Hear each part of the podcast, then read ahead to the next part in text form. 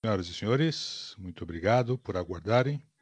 Sejam bem-vindos à reunião de divulgação de resultados do terceiro trimestre de 2020. Participantes estarão no modo só de escuta: o senhor Walter Chaca, CEO, Marcelo Balti, diretor de Relações com Investidores, Leonardo Guinaldi, diretor de Papel, Carlos Aníbal, diretor de celulose, Aires Galhardo, diretor de operações, celulose, e Maria Luísa Paiva, diretora de sustentabilidade. Depois da apresentação da empresa, haverá sessão de perguntas. Instruções serão dadas nesse momento. Caso necessite de assistência, pressione asterisco zero. Antes de darmos início, Quaisquer declarações futuras são feitas com base nas suposições da gerência da empresa, de acordo com as informações disponíveis no momento. Envolvem riscos, suposições, porque estão relacionados a eventos futuros, dependendo de circunstâncias que podem ou não vir a ocorrer. Condições econômicas do setor, da economia como um todo, e de outros setores podem também afetar os resultados da Suzano. E esses resultados podem ser bem diferentes daqueles apresentados nessas declarações sobre o futuro. Passo a palavra ao senhor Walter Schauka. Por gentileza, senhor Walter. Bom dia a todos. Muito obrigado por participarem dessa apresentação dos resultados do terceiro TRI da Suzano. É com muito prazer que eu os apresento. A Suzano, mais uma vez, demonstra uma capacidade impressionante. Está muito claro, sob diferentes perspectivas, o nosso desempenho é excelente. No setor de celulose, apesar de uma condição desfavorável do mercado, os volumes sobem, e também um bom, uma, uma boa geração de caixa por tonelada. O custo também está sob controle. Com relação a papéis, papéis e embalagens, observamos uma recuperação em forma de V e teremos os detalhes em breve. O fluxo de caixa da empresa é incomparável alavancando ainda mais, acelerando a empresa ainda mais. A empresa não só apresenta um bom desempenho, mas também estamos melhorando em outras áreas, com relação a SG,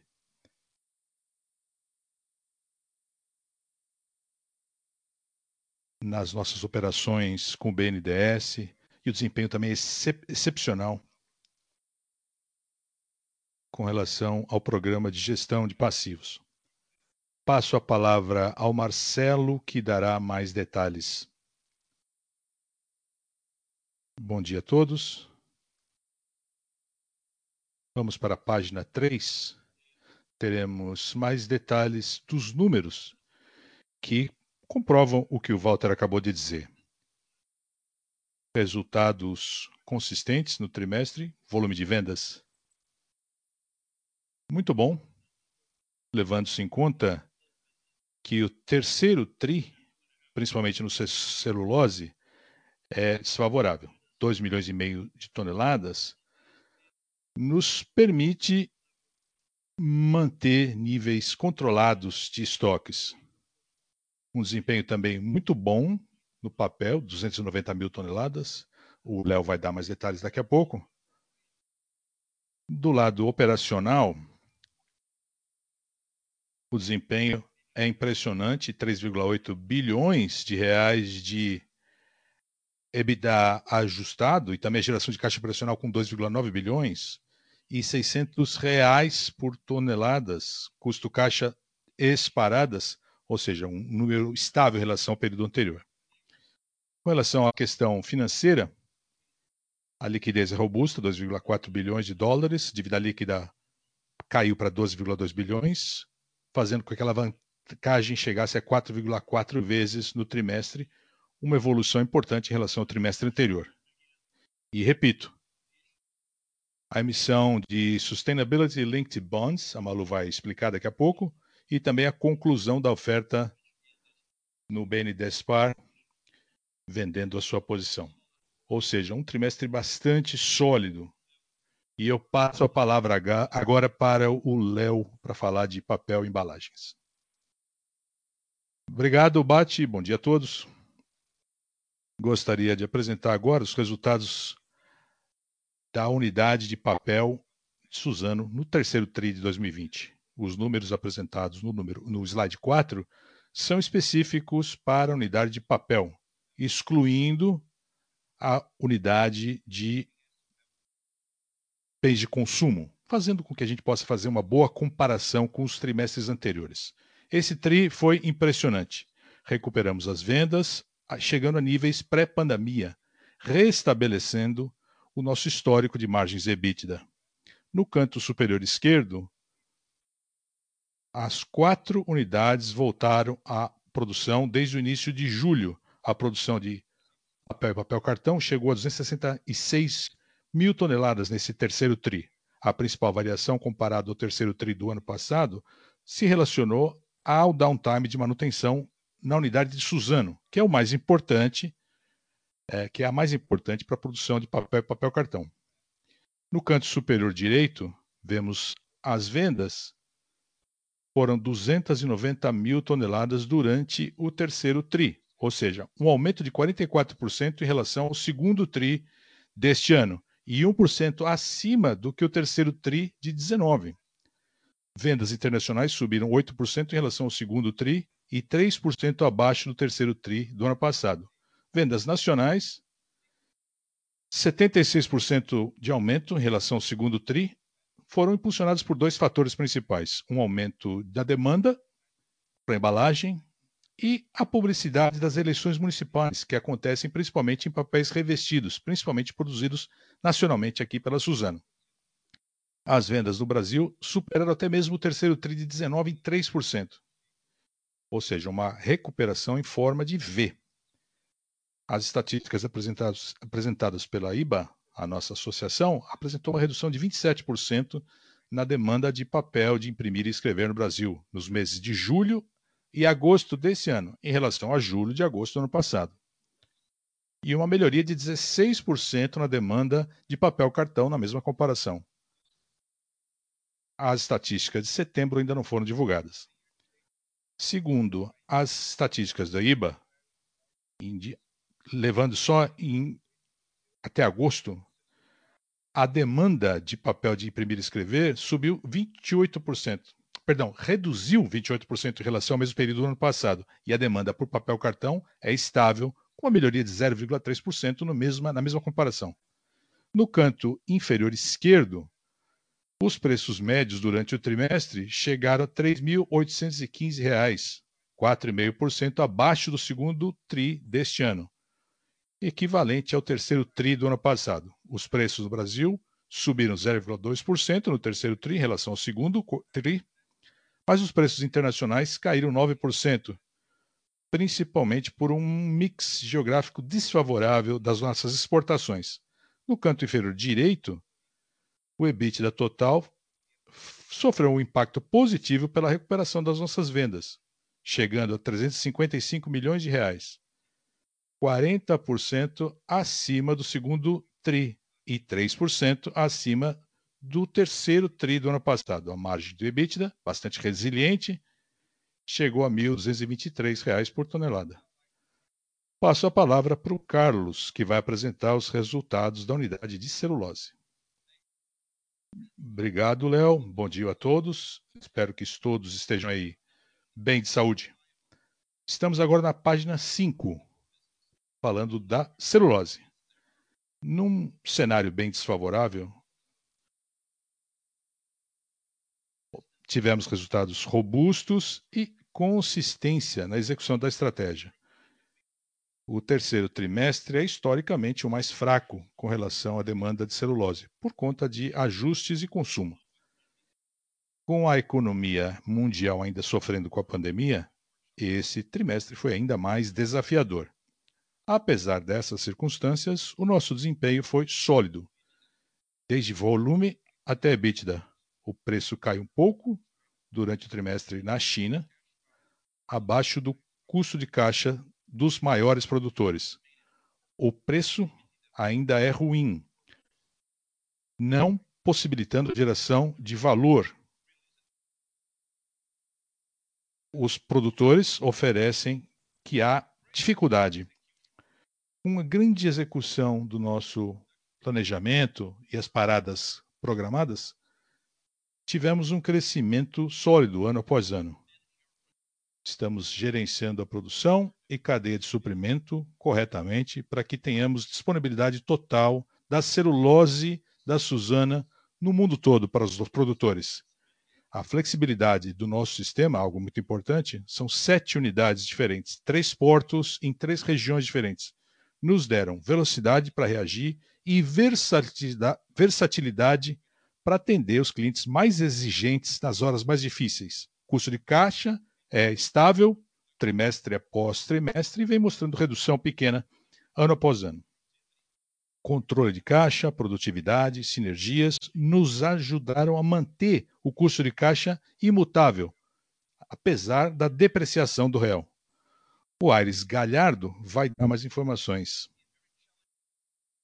Em condições bem desfavoráveis, a nossa estratégia comercial foi muito bem executada, segundo o planejamento. Volumes de venda estão acima de 11 bilhões de toneladas nos últimos 12 meses, acima da nossa capacidade de produção e deve reduzir um pouco nos próximos trimestres. E, finalmente, o EBITDA 1,3 e margem de 55% tem por conta um desempenho de custo fantástico e câmbio.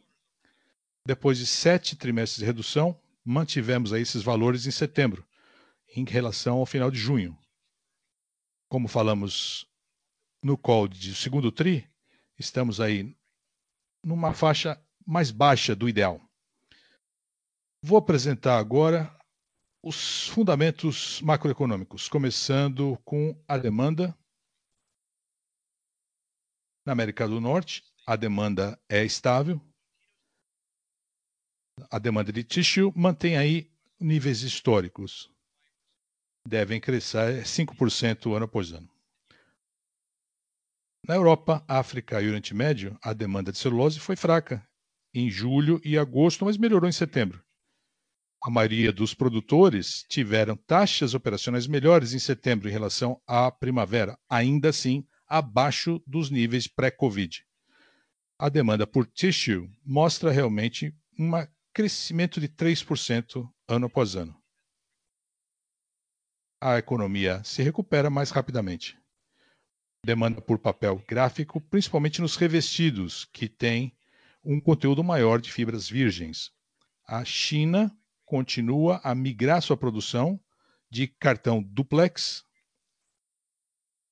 Esse grau cresce 7% na produção, o que realmente impulsiona a demanda por fibra virgem.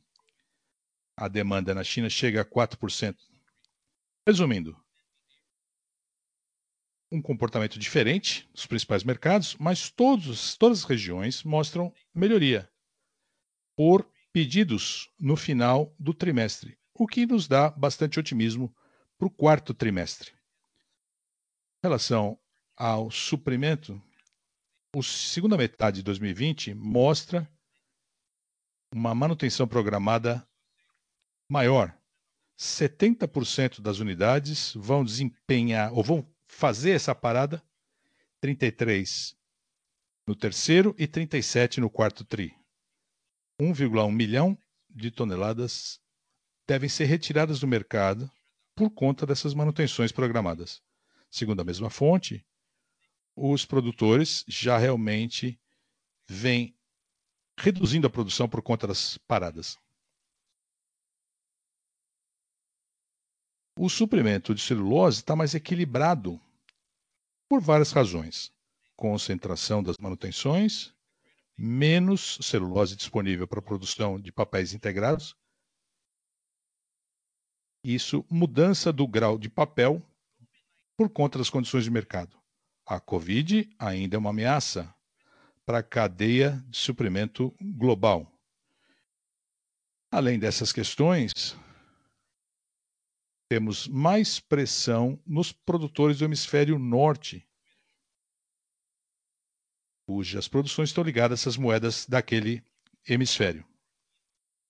A nossa equipe vai se concentrar naquilo que é possível controlar: custo e alocação de volume.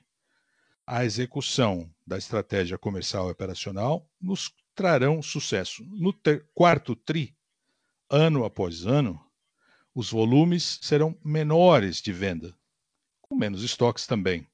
Por fim, eu quero reiterar a nossa confiança no crescimento da demanda, suportada por mudanças estruturais em tissue, embalagem e a baixa disponibilidade de fibras recicladas. Passo a palavra para o Aires Galhardo, que vai falar sobre o custo de caixa. Obrigado, Carlos. Bom dia a todos. Estamos agora no slide 6. O custo de caixa se permanece estável. As principais variações estão no custo mais baixo da madeira e um custo maior a, por conta da manutenção. Comparando o mesmo período do ano passado, essa queda de 8% 54 reais por toneladas, as causas são as seguintes: custos menores, desempenho operacional, maior produtividade, o custo maior do diesel, e também houve uma queda do fornecimento das empresas, principalmente em Aracruz, Imperatriz, 252 quilômetros e agora 225 quilômetros. E o custo de combustível também menor. O custo mais baixo de insumos, principalmente por conta do gás natural e o consumo menor, gerou otimizações também e sinergias e ganhos de energia. No entanto, esses efeitos foram contrabalanceados pelo impacto negativo de R$ 32,00 por tonelada por conta da valorização de 35% em média do dólar em relação ao real. Antes de passarmos para o próximo slide, eu quero destacar que o custo de caixa da Suzano e essa melhoria mostra ganhos estruturais no custo da madeira, entre outros, principalmente por conta das sinergias operacionais. Melhora a nossa competitividade de longo prazo. E eu passo de novo a palavra ao Marcelo Batti. Página 7. Vemos que, como por conta desse bom desempenho operacional, temos avanços importantes na nossa desalavancagem. A razão foi de 4,7 vezes para 4,4 vezes no período. A dívida nominal foi de 12,4 para 12,2 bilhões de dólares. A Suzano conseguiu reduzir a dívida nominal em 1,1 bilhão de dólares, mesmo apesar de um cenário macroeconômico complicado. O cronograma de amortização melhorou também no trimestre. Níveis bem baixos de vencimentos, 94% da nossa dívida. Vai acontecer depois de 2022. A liquidez ainda é bastante alta, temos aí uma situação bastante robusta no curto prazo. Agora, na página 8, resultados financeiros, mais uma vez, sofreram o impacto do câmbio. Desses 4,2 bilhões negativos, 400 milhões relacionados à estratégia de hedging de dolarização e 2,6 bilhões por conta de termos a nossa dívida líquida em dólares, 200 milhões foram só desembolsados no trimestre. somos bastante conservadores com relação ao serviço da dívida e queremos ter certeza sempre de que as obrigações financeiras estejam casadas com nossa geração de caixa. Mantendo essa estratégia, estamos fazendo o rollover da carteira de hedge, como, estamos, como vemos na parte direita da tela. E gradualmente estamos mantendo a robustez, chegando até 2022, para que tenhamos proteção contra qualquer valorização. A Malu vai falar sobre ESG, que especificamente nesse trimestre estava ligado ao a questão financeira. Malu, é com você. O terceiro trimestre mostra um progresso contínuo do ESG. Como parte da gestão de passivo, em setembro a empresa emitiu 750 milhões de dólares em títulos, que tem um indicador de desempenho ambiental com relação à meta da empresa para reduzir as emissões até 2025 e o compromisso da Suzano com as florestas tropicais para atender à mudança climática. De acordo com os objetivos 2030. Esses títulos são classificados como Sustainability Linked Bond, segundo a Associação de Mercado de Capitais. A Suzano é a segunda empresa no mundo e a primeira nas Américas, em mercados emergentes, para emitir esse tipo de instrumento, permitindo a monetização do SG com um custo menor quando você compara com outros papéis. Demanda substancial pela transação, inclusive no mercado secundário, como vemos no canto inferior esquerdo.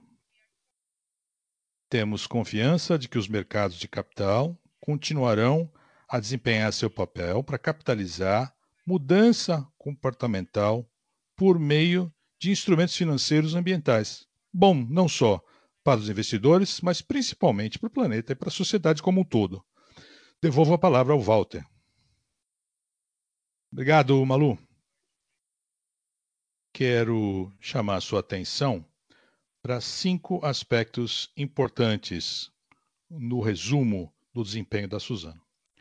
Primeiro, quero falar da resiliência, mesmo em cenários desfavoráveis. Durante a pandemia, a empresa vem entregando resultados muito bons, mostrando que temos uma base de ativos robusta que pode gerar valor para os nossos acionistas. Segundo ponto é eficiência. Mesmo nesse cenário, melhoramos eficiência, o custo de caixa é excelente, o desempenho é muito bom com relação ao papel, mostrando nossa flexibilidade, permitindo que vendêssemos no mercado brasileiro e no, no exterior. Trabalhamos embalagens, no mercado de revestidos, para melhorar as nossas eficiências, operações e melhorando a nossa posição de mercado. Mostramos em celulose que podemos ter alocações geográficas diferentes e ter um desempenho muitíssimo bom. E terceiro, que é algo muito importante, é a inovação em sustentabilidade e inovabilidade, algo que gera muito valor para a gente. Estamos oferecendo fibras transformação de fibra para fibra, fóssil para fibra, ou seja, criando novos mercados para realmente atender essas oportunidades novas. E o quarto destaque é o ESG. Senhoras e senhores, estamos do lado certo da equação. Estamos impactando o mundo e criando valor para os nossos acionistas. A Malu apresentou essa oportunidade de monetizar o ESG por meio de um custo baixo de capital, mostrando que estamos no caminho certo, estrutural, algo que é positivo para todos. E o quinto destaque é a disciplina financeira. Somos muito rígidos nessa política. Estamos desalavancando a empresa trimestre após trimestre. 4,4 vezes esse trimestre, de 4,7 nos trimestres anteriores, e vamos continuar nessa tendência nos próximos trimestres, gerando caixa apesar de um cenário de mercado desfavorável. Nunca tivemos um período tão longo de preço baixo como a gente tem agora. E mesmo nesse cenário, estamos conseguindo desalavancar, desalavancar a empresa. Estamos muito satisfeitos com os resultados do terceiro TRI. Agora podemos dar início à sessão de perguntas.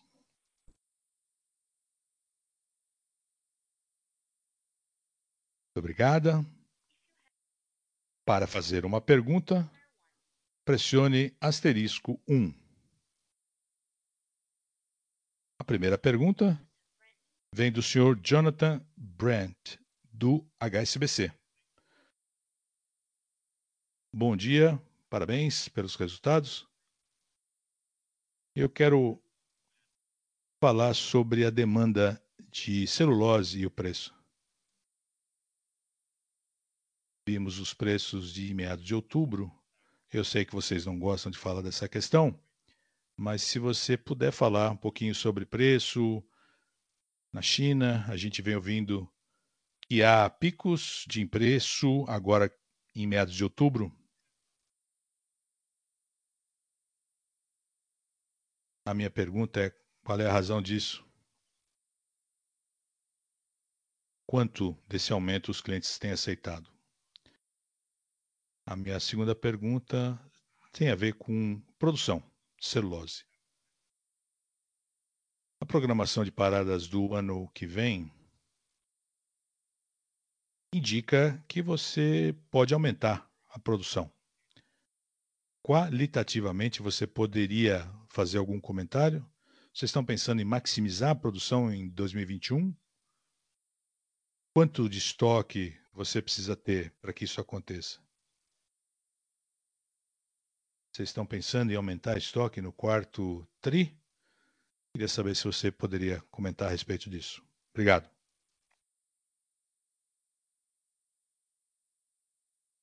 Bom dia, obrigado. A expectativa é boa para a demanda na China no quarto TRI. Acreditamos que vai ser um, um trimestre bom com relação à produção de papel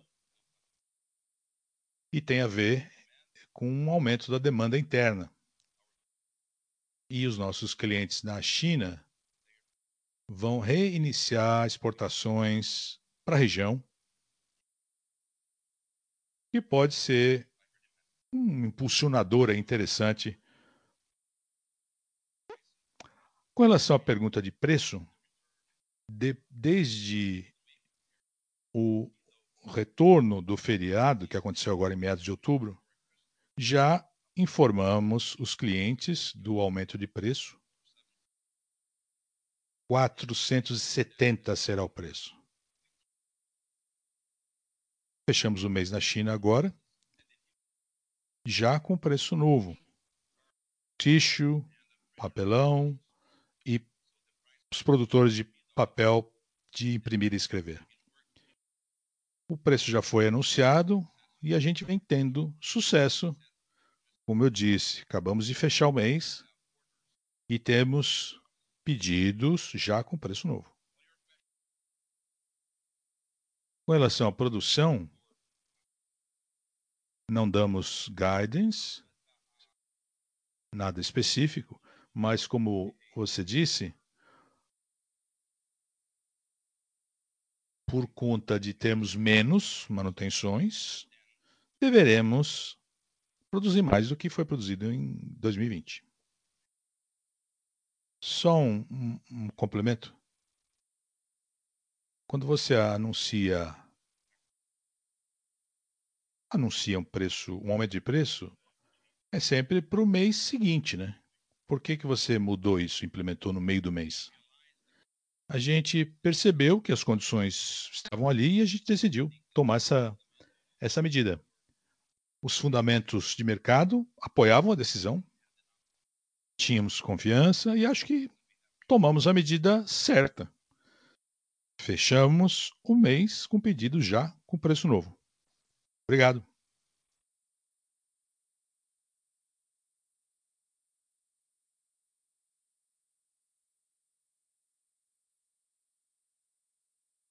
Tiago Gia, do Goldman Sachs, faz a próxima pergunta. Bom dia.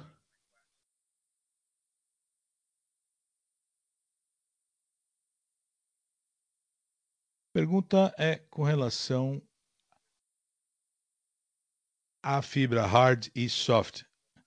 Uma diferença aí substancial. Qual é a perspectiva futura e no longo prazo, estrategicamente? Qual vai ser a alocação de capital? Quais são os planos para o futuro? A prioridade agora é desalavancagem, eu sei. Mas supondo que os preços se recuperem no ano que é, se recuperarem no ano que vem,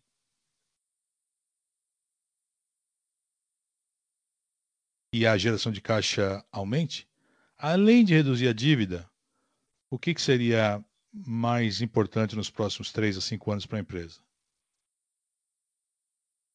Obrigado, Tiago. Com relação ao spread entre os dois tipos de fibra, a gente está com 150 mil toneladas e nesse nível os, os produtores vão passar para hardwood. É bom para celulose e esse spread incentiva a substituição de um pelo outro. Com relação à segunda parte, desalavancagem é prioridade e temos a intenção, assim que o balanço permitir, de buscarmos o crescimento orgânico. Agora não posso determinar quando que o projeto terá início e é, de longe, é o uso de capital mais relevante. Porque a escala para o crescimento orgânico agora exige de, de, muito investimento e o balanço, assim que permitir investimentos em eficiência, e em novos negócios também. Mas o tamanho relativo do capital necessário para continuar a investir em eficiência e em novos projetos é bem inferior do que seria necessário para o crescimento orgânico em celulose. Essas são as prioridades após a conclusão do processo de desalavancagem. Ficou bem claro, obrigado.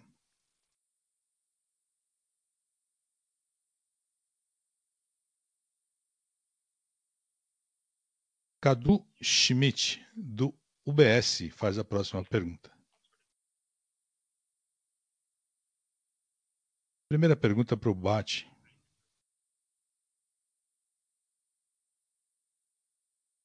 Qual a expectativa para os próximos trimestres? Segunda pergunta para o Carlos. Houve uma queda de preço da madeira no China em 2020.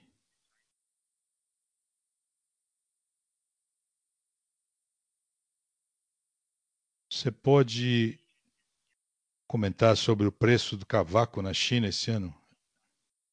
E qual é a relação que isso tem com as paradas para manutenção?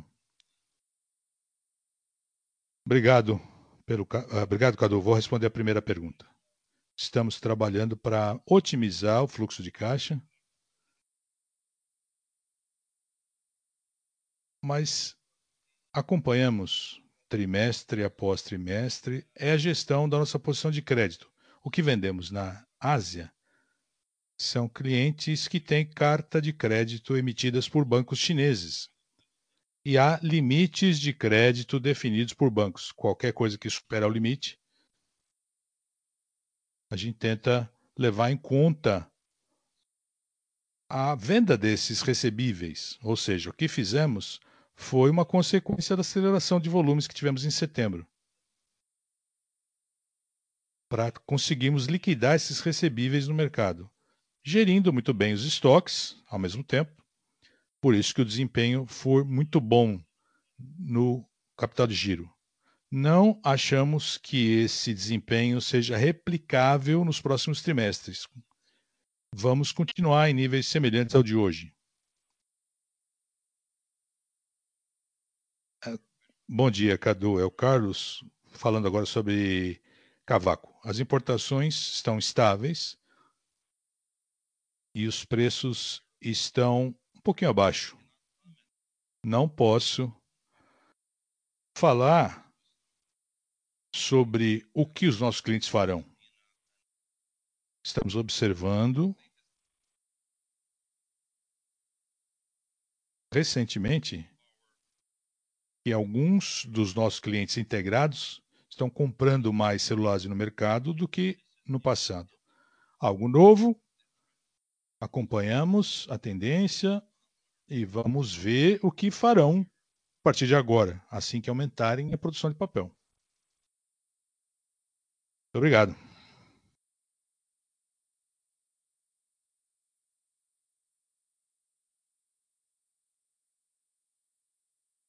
George Stuffles, Bank of America, faz a próxima pergunta. Bom dia. Parabéns pelo desempenho. A minha pergunta é sobre custo de caixa. Além dos números divulgados no nível da usina, outros custos de caixa no celulose também diminuíram. Vocês poderiam falar sobre o que está indo bem do lado do custo de celulose e se é algo sustentável que a gente pode prever para 2021. Não sei se vocês podem comentar sobre o custo de caixa esperado no nível da usina e depois eu tenho uma segunda pergunta, por favor.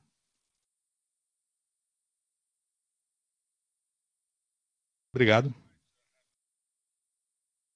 Apesar de termos um desafio muito grande com relação ao custo, por conta da inflação e do câmbio, acreditamos que teremos condições de entregar um custo de caixa em níveis estáveis, como tivemos nos últimos dois trimestres. Isso é o que eu posso dizer.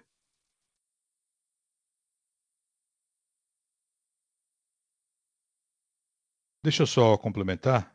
É importante que reduzimos o custo de caixa com o custo mais baixo da madeira.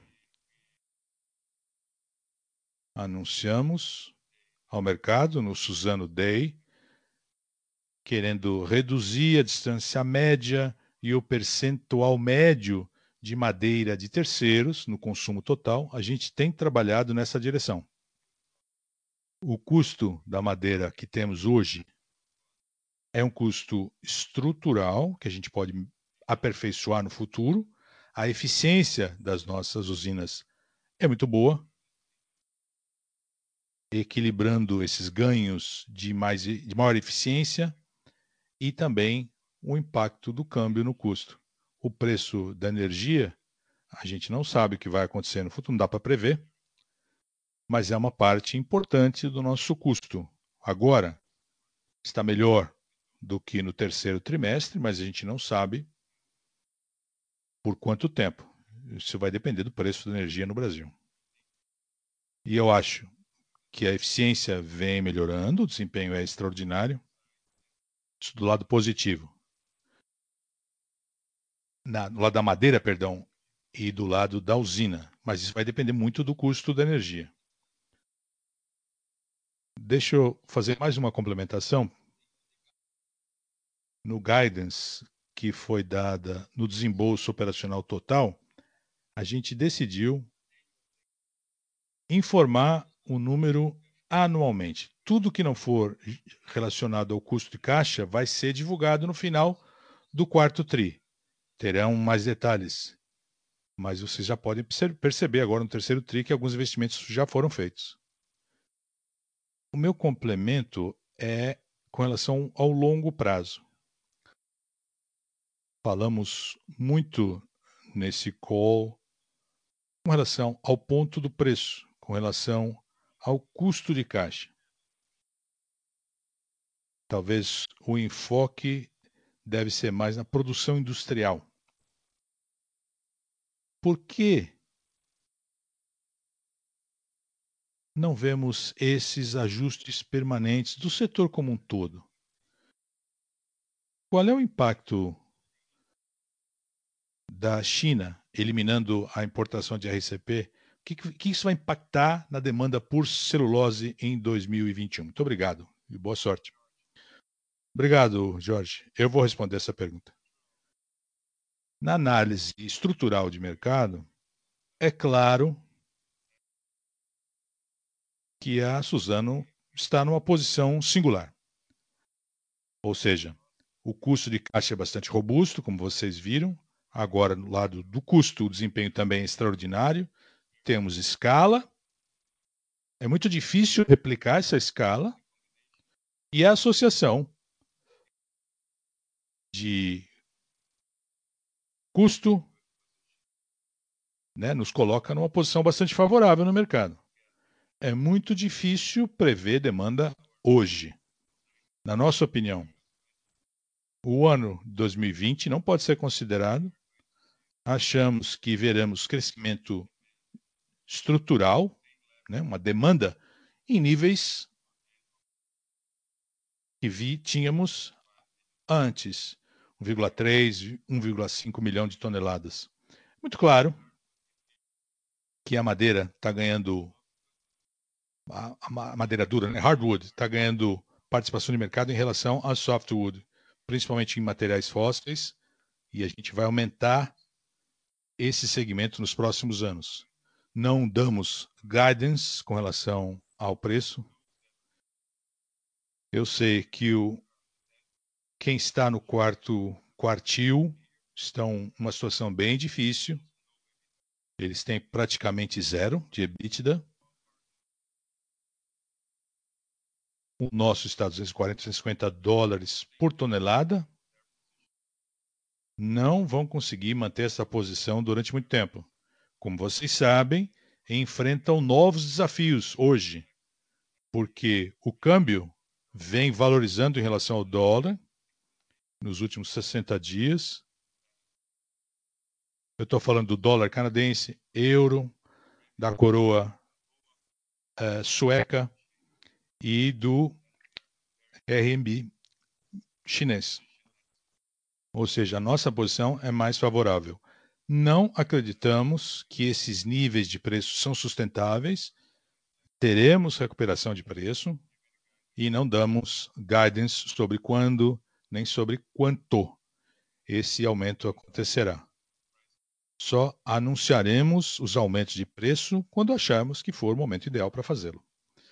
Obrigado.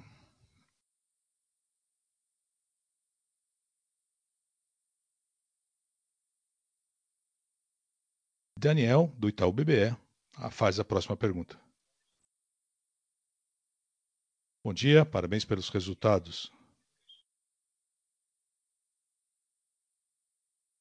Qual é a sua opinião com o preço da hardwood para o setor como um todo e para a Suzana. E bate, segundo a política financeira, a alavancagem, a razão não deve superar 2,5 vezes. Claro, essa é a principal prioridade, a desalavancagem, claro. Mas eu gostaria de entender se, na sua opinião, a Suzana deveria ter pelo menos 3,5 vezes. E se você detectar essa tendência aí já nesse sentido, já seria o suficiente. Obrigado, Daniel, pela pergunta. Eu vou responder a primeira parte. É muito difícil dar guidance sobre qual será o preço futuro. Podemos ver o passado, a média do preço de celulose nos últimos 10 anos. É em média 610 dólares, mas está caindo mês a mês porque estamos substituindo, né, trocando preços altos por preços mais baixos, mas em média cerca de 600 dólares. Não vai acontecer no curto prazo. Mas na questão estrutural, é muito importante o capital empregado e esses produtores que têm um custo maior não podem sobreviver com 450, 470 dólares como temos hoje. Está bem claro, o risco do upside é bem maior e o risco do downside nos próximos trimestres. Mas é difícil dar um guidance sobre qual seria o preço nos próximos anos. No lado sell, né, do sell side, é muito importante calcular qual seria o preço mínimo que permitiria aos produtores de alto custo produzir. Não é só o EBITDA, né? Eles têm os seus próprios é, índices e o seu capex, é muito importante levar em conta que o, o KPI é a geração de caixa. 12,9 bilhões de reais esse trimestre. Tem que monitorar não só a gente, mas também os outros players. Quanto tempo eles conseguem suportar esse nível de preço? Não acho que vai ser por muito tempo.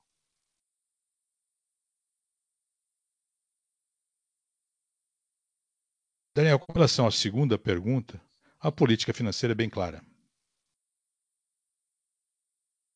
Máximo de três vezes e meia. Para anunciarmos um novo investimento, precisamos ter tanto na posição ideal e uma boa perspectiva sobre o que vai acontecer nos preços, para que tenhamos uma boa visibilidade da manutenção desses níveis durante a fase de construção. Hoje, temos uma escala substancial que nos dá condições de construir uma nova usina sem aumentar a alavancagem durante a construção. É muito importante começar na hora certa. Além disso, há formas de se acelerar o investimento, tentando minimizar o capex necessário. ou podemos usar outras estruturas financeiras durante a construção para acelerar o processo, ou então para minimizar, como eu disse, o capex. Estamos agora avaliando opções para tentar anunciar o início do projeto assim que possível, sempre respeitando a política financeira. Muito obrigado, muito claras as respostas.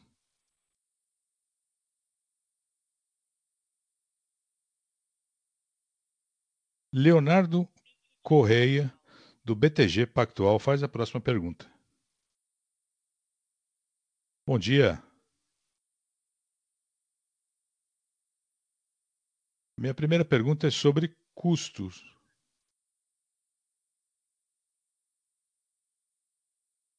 Há muita variabilidade, né? No Suzano Day, vocês falaram de redução de custo e despesa de 2,8 bilhões de reais. Qual é o ponto desse processo que vocês se encontram? Quanto que já foi concluído? Seria interessante saber.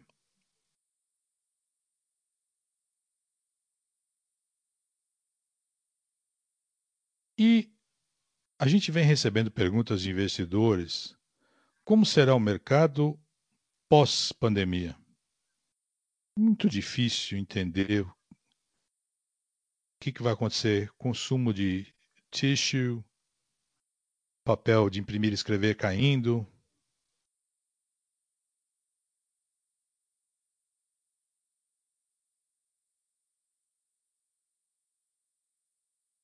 Especula-se que haja uma queda ainda maior de papel imprimir e escrever depois da crise. A demanda de celulose seria ainda menor. Enfim, qualquer informação aí seria interessante para entender o que, que aconteceria depois da crise. Será que haveria menos demanda? Eu gostaria de ouvir a opinião de vocês. E, por fim, Walter, você apresentou um slide sobre a monetização de SG. Não sei o que incorporar. Você tem algum número para falar quantitativamente de como você monetiza o SG? Muito obrigado. Obrigado, Léo. Respondo à primeira pergunta. No Suzano Day, anunciamos o custo total, que implica não só o de produção, o de caixa, mas também de transporte, outros custos, custos uh, administrativos, capex. Como Marcelo falou, não daremos guidance trimestralmente, teremos a perspectiva anual. É muito fácil checar a tendência no custo de caixa vem tendo um desempenho extraordinário. Como o Aires apresentou no ano passado, o custo de caixa nos primeiros três tris, 640 reais por tonelada. Agora estamos abaixo de 600. Estamos na direção certa para reduzir o custo total de caixa. Todo o plano anunciado já está em execução. Estamos muito satisfeitos com o desempenho operacional. E as mudanças estruturais implementadas nas florestas, nas usinas e também no custo de transporte, tudo isso direcionado para aquela meta que foi anunciada. Eu respondo a terceira pergunta e depois eu passo a palavra para o Carlos. Vamos monetizar o SG de uma forma diferente. Uma das alternativas é um custo mais baixo de capital. Se você checar lá, Léo, o título 31, o preço, é um rendimento menor do que o título 2030. Temos o, o benefício do ESG. Porque 31 teria que ter um custo maior, mas ele é tratado com custo mais baixo. E essa diferença pode ser comprovada. Estamos saindo na direção certa para gerar valor. Uma outra alternativa é por meio do carbono, o sequestro de carbono, que pode ser monetizado no mercado. A gente também está trabalhando nesse sentido. Como você sabe, são dois mercados diferentes: o mercado regulado e o voluntário. O Brasil não está no mercado regulado por conta da COP26 em Glasgow no ano que vem. Estamos só no mercado voluntário. Achamos que podemos criar valor nessa área também. E esta é a segunda parte para gerar valor no ESG. Agora o Carlos responde a outra pergunta. Bom dia, Léo. Achamos que o papel tissue vai continuar crescendo, em algumas regiões acima de níveis históricos, o que é bom. Embalagens e alguns papéis especiais que têm um teor maior de fibra virgem também continuará crescendo, mais um aspecto positivo. Papel de imprimir e escrever. Achamos que haverá declínio nos mercados maduros, deve continuar, e nas economias emergentes teremos um crescimento estável. Esse declínio em mercados maduros implicam uma disponibilidade menor de papel para reciclagem, algo que é positivo para a fibra virgem. Temos aí 15 milhões de toneladas de papel tixo produzidos a partir da fibra virgem. E aí haverá migração para a fibra virgem e vamos nos beneficiar também. Então, no todo, a perspectiva é positiva. Algo bom para a demanda de celulose nos próximos anos.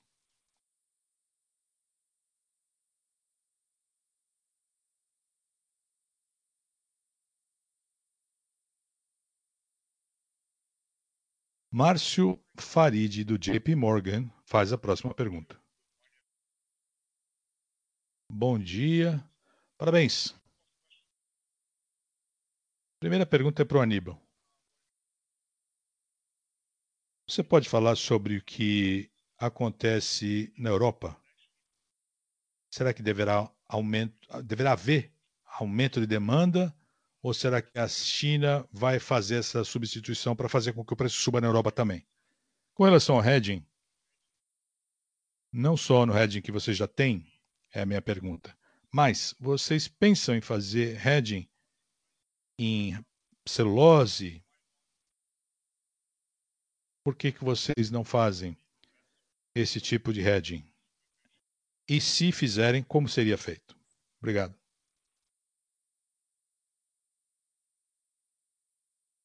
Bom dia, obrigado pela pergunta. Como eu falei no início, em julho e agosto foram meses fracos na Europa. Geralmente são mais fracos mesmo. E esse ano foram mais fracos ainda, por conta da pandemia. Mas nossos clientes estavam muito entusiasmados com setembro. Todos, principalmente quem trabalha com papel de imprimir e escrever, já disseram que havia mais pedidos, ou seja, a confiança voltou. Aí vem a segunda onda. Ou seja, uma perspectiva mais desfavorável. Estou falando de papel de imprimir e escrever. Papel tissue, os clientes estão trabalhando a capacidade plena. E já vimos em alguns países uma redução. No Reino Unido, dez dias agora atrás, e mais recentemente observamos o mesmo em alguns países, Alemanha, Áustria. É difícil prever o que vai acontecer com relação ao papel de imprimir e escrever, mas os clientes de tissue, papéis especiais, também relatam que o quarto trimestre deve ser bastante positivo. Márcio, com relação ao hedging, a Suzano não leva em consideração o hedging de celulose. Os instrumentos disponíveis no mercado não têm liquidez necessária para uma transação que faça sentido para Suzano. E como líder do setor, participar do mercado de hedging pode dar sinais que podem ser mal interpretados pelo setor como um todo. Então, hoje não faremos hedging de preço de celulose.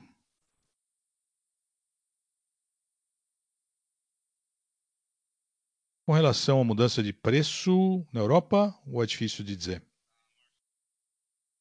Não damos guidance com relação a essa questão. Estamos satisfeitos com o nosso desempenho na China já recebemos pedidos hoje com o preço novo. Mas na Europa e na América do Norte eu prefiro não comentar. Muito obrigado.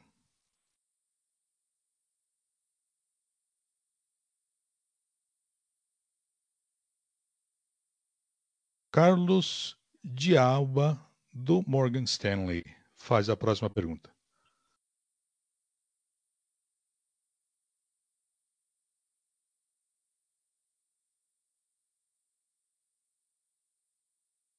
Vocês podem mudar a estratégia de hedging em real? Por conta da questão fiscal mais complicada no Brasil. E uma perspectiva de uma valorização grande da moeda.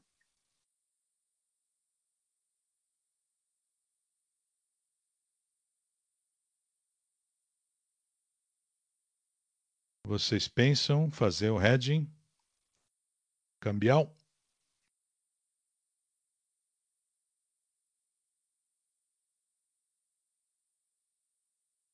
Claro que vocês têm esse hedge até 2022, mas gostaria de saber se há perspectiva de mudança. E também, no longo prazo, se essas novas usinas serão maiores vindo de regiões de custo menor no mundo. E a pergunta é sobre o crescimento da demanda de celulose. Qual é a perspectiva sobre o desenvolvimento da, do setor como um todo? Obrigado, Carlos, pela pergunta. A gente mantém a política. Não fazemos calls em real. A gente não tem perspectiva de valor do real. Temos um cenário de duas opções.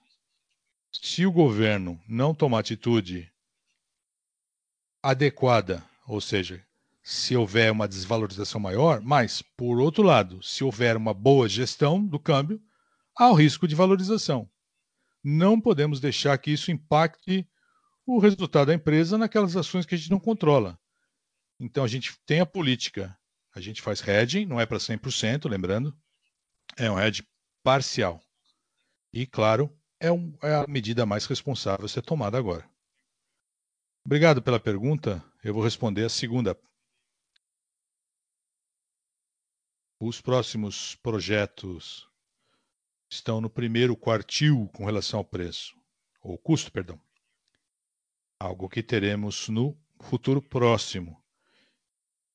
Uma posição bastante competitiva de caixa, e acreditamos que, por outro lado, o que vai acontecer, veremos mudança estrutural em hardwood, como vemos nos últimos anos, exceto 2020. Substituição do softwood e de materiais fósseis. Então, a demanda crescerá em diferentes mercados e mesmo naqueles mercados onde já estamos. Isso do lado do suprimento dessas novas usinas com custo mais baixo. Não damos guidance de preço, mas acreditamos que haverá demanda para atender essa nova oferta que deve entrar no sistema nos próximos anos. Muito obrigado. Boa sorte aí no próximo trimestre.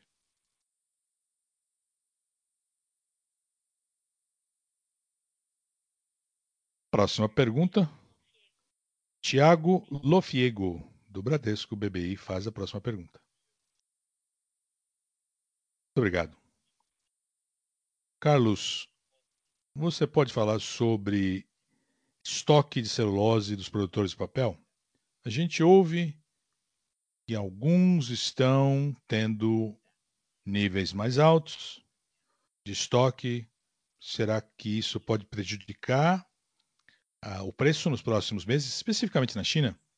E a segunda pergunta para o Grimaldi. Qual é a perspectiva do papel gráfico no Brasil? Acho que há espaço para ajustes de preço para o papel aqui no Brasil. O que vocês vêm fazendo em relação ao aumento de preços. E se vocês concordam com essa minha leitura de que há espaço para aumento de preço. Bom dia, Tiago. Na América do Norte e na Europa, os níveis de celulose estão em valores normais. Na China há variações. Acreditamos que há clientes com estoques menor, mais baixos, outros em níveis normais, e há clientes também com níveis mais altos. Para aqueles que têm estoques maiores, podemos explicar da seguinte forma: alguns devem dar início uma nova capacidade produtiva, ou seja, precisam de mais celulose. Alguns acharam que por conta da pandemia deveriam ter estoques mais altos nas suas próprias unidades para evitar qualquer problema de fornecimento. E alguns acham que a demanda seria maior. Ou seja, precisavam ter bastante celulose. E como já dissemos, a gente vê alguns produtores integrados comprando mais celulose no mercado. Então, no todo, essa é a situação. Resumindo, clientes com estoques mais baixos, normais e mais altos. Não acho que seja um problema no curto prazo, não. Uma outra informação importante que eu gostaria de compartilhar com vocês: a maior parte dos portos Qingdao e Shenzhou são portos administrados por nossos clientes. Os produtores de celulose têm posições baixas ou pequenas nos portos. E observamos também que alguns dos produtores de papel têm menos celulose nas suas unidades, deixando celulose nos portos Qingdao e Shenzhou. Não acho que isso é um problema reforço, a demanda está aí, o quarto TRI vai ser bom para a produção, demanda de papel, e os nossos clientes vão querer aproveitar essa recuperação com a celulose ali à disposição para produzir o necessário para vender não só na China, com a reabertura das economias locais, talvez eles possam exportar ainda mais para países da região. Ficou muito claro, muito obrigado. E alguns produtores de tissue estão são contrários a esse aumento de preço. E o mercado de tissue? Você acha que há espaço para que eles aumentem seus próprios preços para manter margens ou será que haverá pressão na margem deles? O que a gente vem ouvindo é que eles têm uma concorrência feroz, quarto trimestre é alta para eles. Como eu disse, já concluímos outubro com preço novo, novo. Tissue, papel de imprimir e escrever e cartolina. Isso já incluindo, claro, esse aumento de preço já inclui os produtores de papel tissue.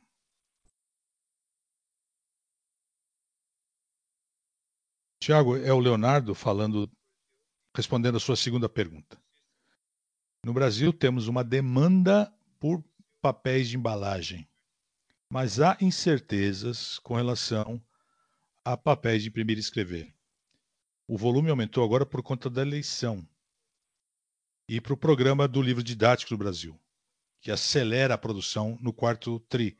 Mas há incertezas de uma recuperação completa de todos os tipos de papel nesse próximo TRI é importante avaliar oferta e demanda por conta da digitalização, novos hábitos de consumo acelerados pela pandemia. Com relação ao preço, a estratégia de preço depende de uma análise constante dos fundamentos de mercado, levando em conta não só moeda, preços internacionais, sazonalidade e o comércio exterior anunciamos aumento de papel de embalagem, de embalagem e também de papel de imprimir e escrever. Esperamos implementação completa no início do ano que vem. Qual é a dimensão desse aumento de preço? São dois dígitos ou Sim. Aumentos de dois dígitos para embalagem e também para revestidos. Isso por enquanto. Em torno de 10 a 12% para ser mais específico. Ótimo, obrigado.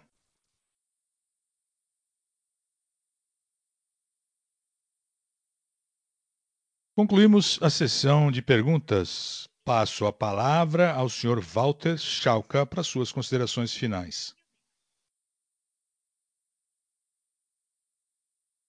Muito obrigado por participarem do nosso call. Agradeço todos os nossos 15 mil colegas. Gente trabalhando muito, com muita competência, gerando valor para os nossos acionistas.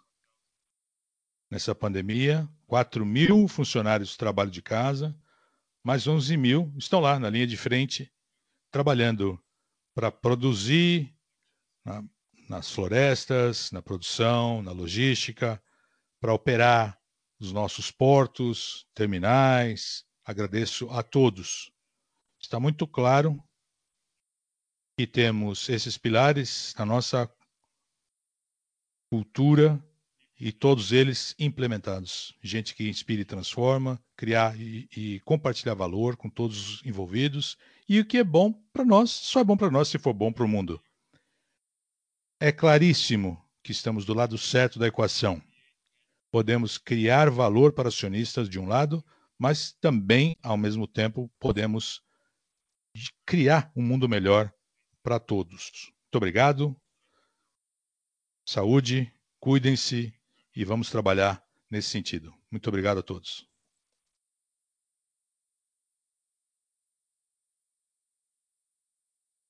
Muito obrigada. Tenham todos um bom dia.